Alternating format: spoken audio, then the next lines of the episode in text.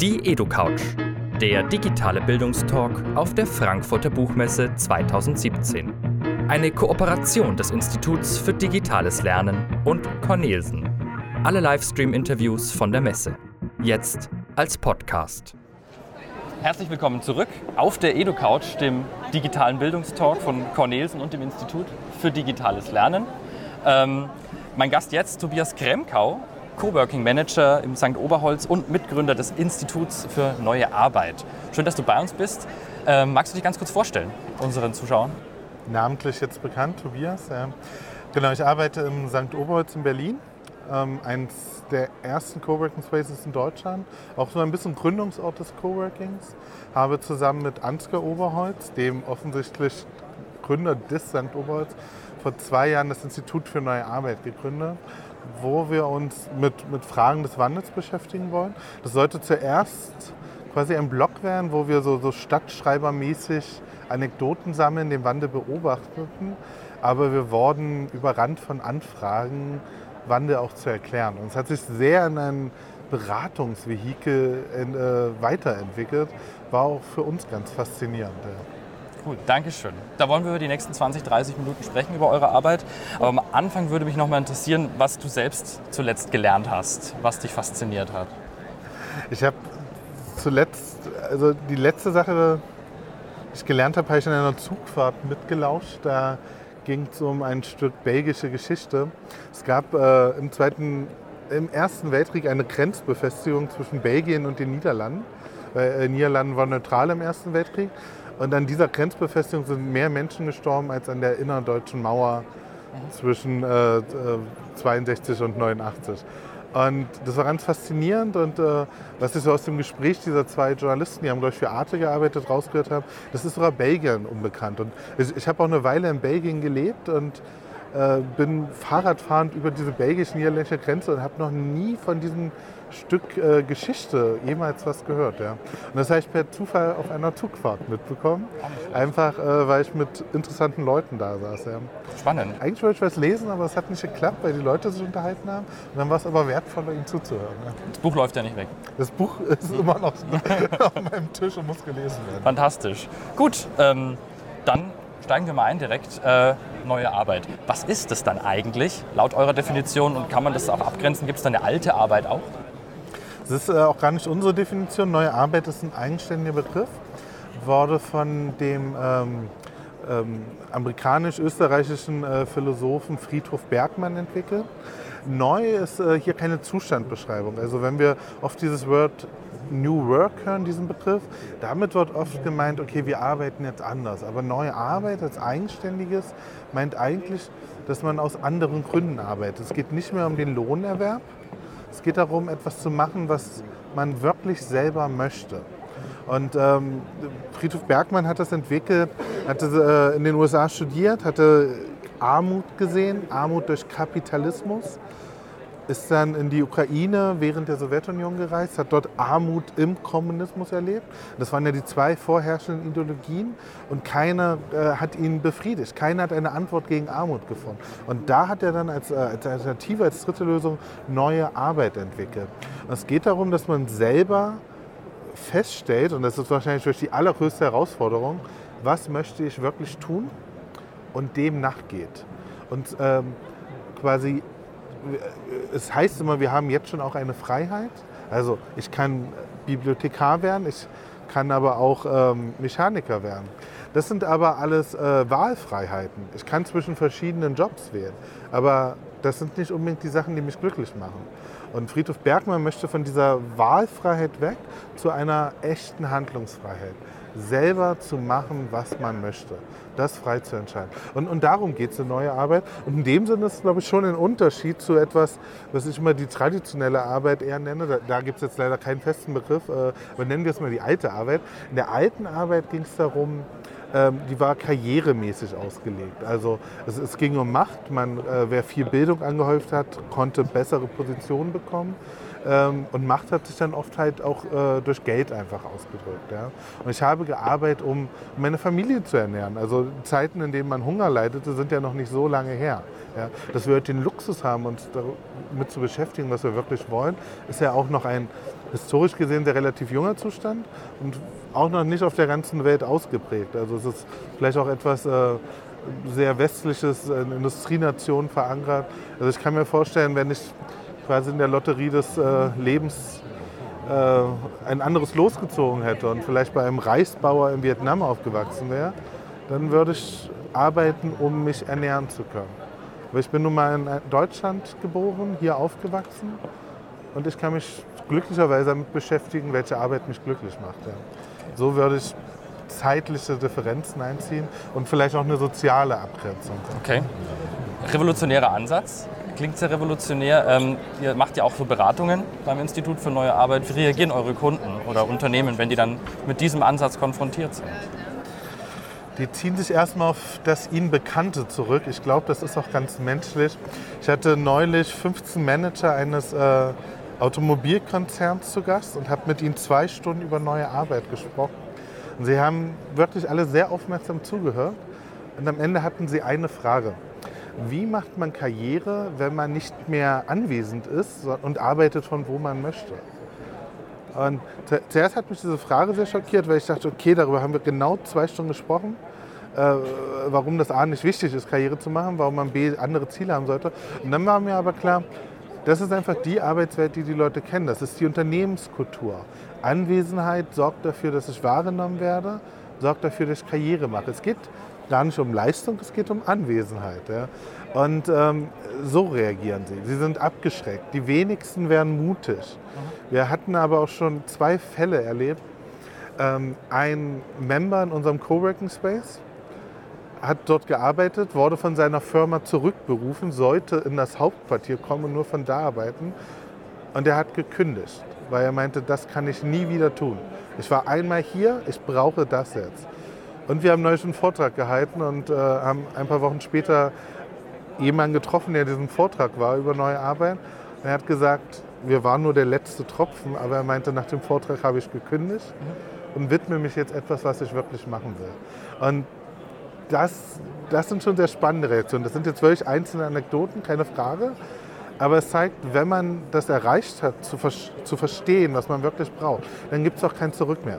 Also dann werde ich nie wieder in eine klassische Bürostruktur vielleicht gehen können und mich in einer Hierarchie als einfacher Angestellter unterordnen können. Ja. Sondern dann möchte ich nur noch machen, was ich möchte. Okay. Ähm, wenn man das jetzt noch in breiteren Rahmen setzt und über diese neue Arbeit spricht, ähm, welche Kompetenzen sind denn da im Bildungsbereich wichtig, um diese neue Arbeit selber auch ausführen zu können? Ja, das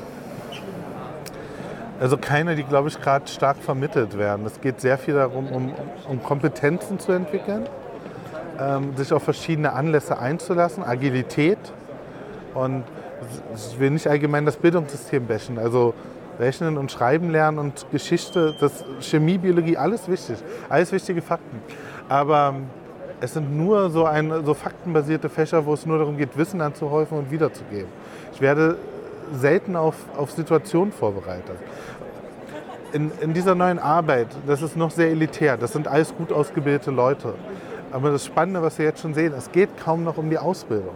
Äh, wir wechseln den Job, ohne Zeugnisse zeigen zu müssen. Ich habe mich einmal bei einer äh, Arbeitgeber beworben mit einem Blog. Ich habe einen Blog für diesen Arbeitgeber gebaut, der nur darum erklärt hat, warum dieser Arbeitgeber mich einstellen sollte. Wir haben niemals nach einem Zeugnis oder äh, gefragt oder äh, haben frühere Arbeitgeber angerufen. Es geht um Erfahrung. Und die mache ich selten in der Schule. In der Schule verdaue ich durchaus wichtige Sachen auch, aber ich mache selten Erfahrungen, die mache ich oft nebenbei. Bildung bereitet darauf überhaupt nicht vor. Ich muss zugeben, ich habe als Jugendlicher, ich war im Schachverein. Ich habe mehr für mein späteres Leben beim Schachspielen gelernt als in der Schule. Ja. Ich habe Selbstständigkeit gelernt. Ich musste zu Punktspielen auf Dörfern mit der Bahn reisen. ich hab, mein, mein Vater ist Lehrer, der hat mir von 16-Jährigen erzählt, die nicht wissen, wie sie alleine mit dem Zug fahren. Die sind hilflos, weil sie immer mit dem Auto gefahren werden von ihren Eltern. Ja. Ähm, ich habe gelernt, mich auf überraschende Situationen einzustellen. Das, das hat Schach so an sich. Ja. Aber ich habe auch äh, gelernt, mich mit Themen links und rechts zu beschäftigen. Wir hatten beim Schachtraining zum Beispiel einmal im Monat Yoga-Training um uns bei unseren Punktspielen, die so vier bis sechs Stunden gehen, gezielt konzentrieren zu können. Also auch mal wirklich Sitzfleisch zu haben. Ja. Und äh, Schule, das geht immer 45 Minuten und am meisten habe ich als Schüler, wenn ich keinen Bock den längeren Atmen, atmen, ich kann das auch einfach aussetzen. Ja. Und, und es wird halt wenig sowas gelehrt. Äh, Erfahrung, Agilität, aber auch sich selber mehr klar zu werden, was man möchte. Gerade als Jugendlicher sollte man wirklich tausend Sachen machen. Ich verstehe einfach, wenn man nur ein Berufspraktikum macht. Äh, ich würde jedes Jahr zwei machen lassen. Ja neben den anderen zehn neuen Schulfächern, die alle fordern und die auch alle ihre Berechtigung haben. Ja. Also es gibt ja, wir brauchen ein Schulfach Wirtschaft, wir brauchen ein Schulfach Gesundheit, ein Schulfach Social Media. Alles irgendwie okay, aber es ist irgendwie auch nur immer mehr Wissen, was ich verdauen soll als Schüler ja. oder als Schülerin. Und ich glaube, da müssten wir mal was ändern, da sollte man was ändern. Ähm, einfach sehr viel machen, muss nicht alles ein Erfolg sein, aber allein zu wissen, was man nicht möchte, bringt dann, glaube ich, auch schon wieder einen Schritt weiter. Da sind wir an dem Punkt, äh, wo ich eh noch drüber sprechen wollte. Äh, muss nicht unbedingt Erfolg äh, sein. Da spielt Scheitern, da spielen Fehler rein, was ja durchaus auch äh, nicht immer so ein einfaches Thema ist, ja. damit umzugehen oder wie man damit umgeht. Äh, wie siehst du das in der neuen Arbeit? Da es ja sehr darum geht, wer man selber ist, was man erreichen möchte, halte ich grundsätzlich jede Erfahrung für wertvoll. Auch eine äh, schlechte, eine eine falsche Entscheidung kann einem auch viel Sachen bringen. Das ist wieder eine wunderbare Anekdote zum Schach. Schachspieler analysieren ihre Spiele, ob sie sie verloren haben oder gewonnen haben. Aus den verlorenen Partien lernst du mehr eigentlich. Ja. Und ich habe äh, zum Beispiel, ich habe Politikwissenschaft studiert, habe sehr viele Praktika gemacht, weil das auch ein Fach ist, wo es nicht das eine Berufsbild gibt. Und ich hatte Praktikas, wo ich wirklich arbeitsmäßig ausgenutzt wurde, wo es nicht darum ging, mir was beizubringen, wo ich einfach eine Arbeitskraft war.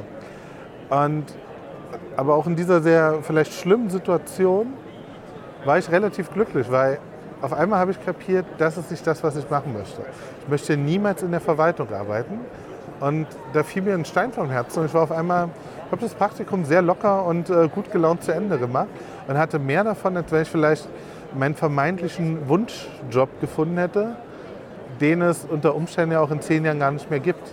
Also die, die Erfahrung, was zu machen, was mir nicht gefallen hat, hat mir mehr gebracht als Erfolg vielleicht. Ja. Als ein super cooles Praktikum, vielleicht noch bezahlt. Praktika für Politologen werden irgendwie nie bezahlt.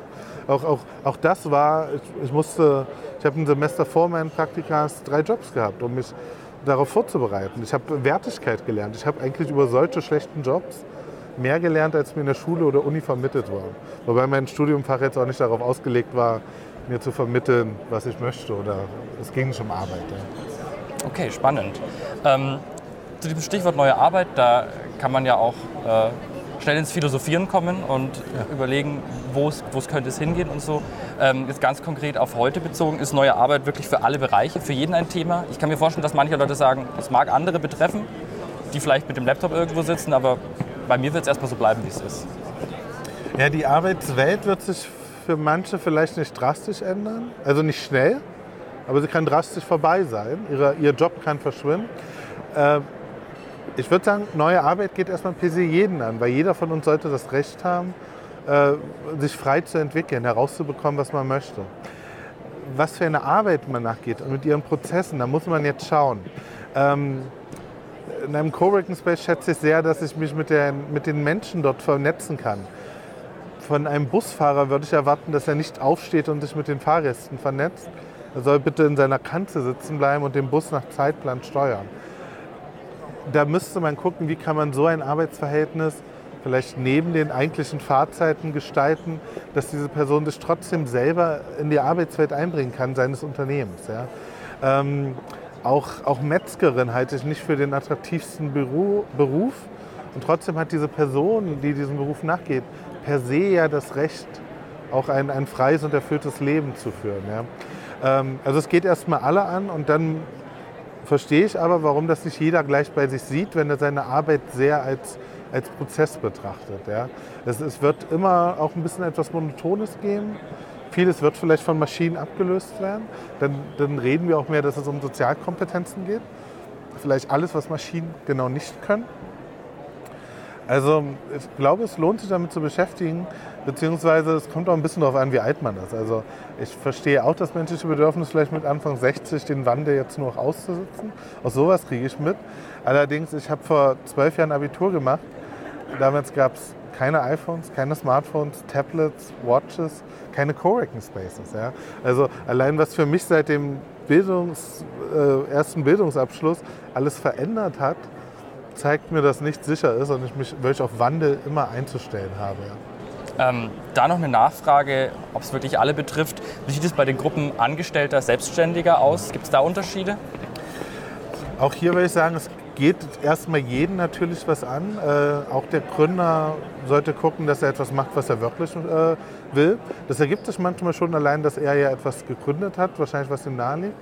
Äh, die Veränderung wird hier, glaube ich, in der Organisation von Arbeit liegen. Also Hierarchien haben teilweise ihren Wert und es wird aber Berufe und Arbeitsbilder geben, wo es Konflikte zum Freiheitsdrang der Mitarbeiter gibt. Und ich hoffe, die Hierarchie gibt danach und man organisiert Arbeit anders, wesentlich flacher, mit mehr Selbstverantwortung, auch als Motivation. Ja? Es geht nicht darum, ich will jedes Jahr mehr Geld verdienen, sondern ich möchte immer spannende, abwechslungsreiche und verantwortungsvolle Aufgaben machen. Man muss genug Geld verdienen. Also den Luxus zu sagen, ich arbeite, weil ich meine Arbeit liebe und Geld ist mir egal, den erreiche ich auch erst ab einem bestimmten Gehalt. Ja. Ich verstehe auch schon, dass ich, und das geht mir manchmal nicht anders, am Monatsende schaue ich aufs Konto. Ich weiß schon, warum ich arbeite. Aber es ist nicht der Grund, warum ich diese Arbeit mal machen wollte oder warum ich jeden Tag mich freue, zur Arbeit zu gehen. Da geht es nicht um Geld. Also ich glaube, hier werden wir schon Veränderungen sehen. Ähm, also in St. Oberts haben wir ja spannenderweise zwei Arbeitswelten. Wir haben das Café und wir haben das Coworking. Und im Coworking ist unser Team wirklich sehr flach organisiert, was Hierarchien angeht. Und im Café, also eine Bar funktioniert nur mit harten Hierarchien. Ja. Also das eine wirkt schon fast diktatorisch und im Coworking leben wir sehr viele Freiheiten. Ja. Und ich glaube nicht, dass man eine Bar anders führen kann. Die kann man nicht frei gestalten. Da wird sich vielleicht nicht zu viel ändern in Zukunft. Ja. Spannend. Vielen Dank für deine Ausführungen. Bitte. Neue Arbeit, ein Thema, das uns alle angeht. Was mich äh, zum Abschluss freuen würde, wenn du noch so einen kleinen Ausblick machen könntest in die Zukunft. Wo siehst du oder wo würdest du gerne die neue Arbeit in fünf oder zehn Jahren sehen? Ich würde sie als, als, Teil der klassischen Arbeitswelt sehen wollen. Also es wäre schön, wenn das Personalwesen zum Beispiel nicht nur nach Ausbildung fragt, sondern äh, auch äh, mit Leuten arbeitet, sie weiterzuentwickeln. Vielleicht entwickelt man sie von dem eigenen Job weg aber dann hat man einen glücklichen Freund, der mal für einen gearbeitet hat, der jetzt woanders ist. Also über, über Weiterbildung, über Bewusstsein schaffen. Ja? Äh, über alles sowas denkt äh, Human Resources nach, das ist keine Frage. Ich würde es gerne aber standardmäßiger sehen. Vielleicht auch wirklich früher angefangen in der Schule. Ja? Das ist, ähm, dass Eltern vielleicht nicht so drängen, hey, du musst einen Job haben, wo du mal Geld verdienen kannst, sondern das ist auch wichtig, aber überleg auch, was, was möchtest du wirklich, was kannst du. Mach am besten so viele Erfahrungen wie möglich einfach um klarer auszusieben. Ja. Also das, vielleicht nennt man es ja irgendwann nicht mehr neue Arbeit, vielleicht ist es einfach Teil jeglichen Bewerbungsprozesses, ein Bewusstsein zu haben, was man will. Vielen Dank, Bitte. Tobias Gremkau, zum Thema neue Arbeit. Bei uns geht es weiter auf der EduCouch um 15 Uhr mit Dr. Raphael Ball zur Zukunft des Buchs und der Bibliotheken auf dem Facebook-Channel des Instituts für digitales Lernen. Dir alles Gute für das Institut für neue Arbeit. Schön, dass du bei uns warst. Viel Spaß noch auf der Frankfurter Buchmesse. Danke, euch auch viel Spaß. Danke, tschüss.